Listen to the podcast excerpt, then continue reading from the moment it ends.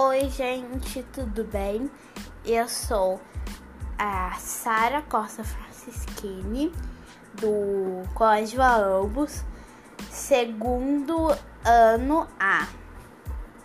É, e hoje eu vou falar sobre a história da menina bonita do laço de fita. A, a, a autora que fez que desenhou um livro da menina do laço de fita, Ana Maria Machado. É... E o livro fala de uma menina linda de olhos pretos, seus cabelos enrolados e sua tinta pele era escura. Ponto.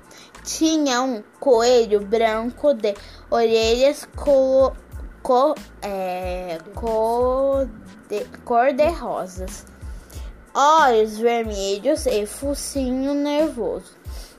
O coelho tomou um banho de tinta preta.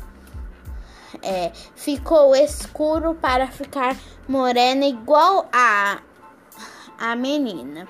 Quando veio a chuva, saiu toda a tinta e voltou a ficar branco. Ponto.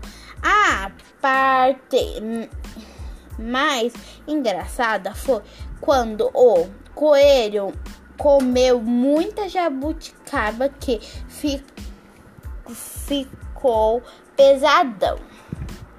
Para ficar igual a menina, a história nos ensina ensina que nós nossas características vêm dos nossos pais, avós e bisavós. Então foi isso, galera.